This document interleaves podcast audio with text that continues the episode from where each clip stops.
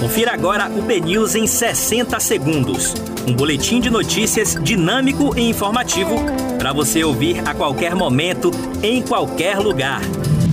Olá, bom dia para você. Hoje é segunda-feira, 30 de agosto de 2021. Meu nome é Brenda Viana e vamos começar a primeira edição do BNews 60 segundos. Presidente da Fundação Palmares tem afastamento pedido pelo Ministério Público do Trabalho. Salvador espera vacinar nesta segunda 63 mil idosos com dose de reforço contra a Covid-19.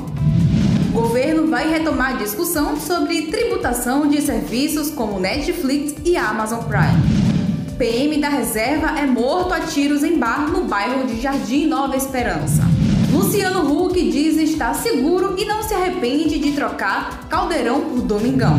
Após vitória de Paola Oliveira, artistas negras destacam participação de Dandara Mariana na Super Dança dos Famosos. E esses foram os destaques do BNews 60 Segundos. Para mais informações, acesse o site bnews.com.br.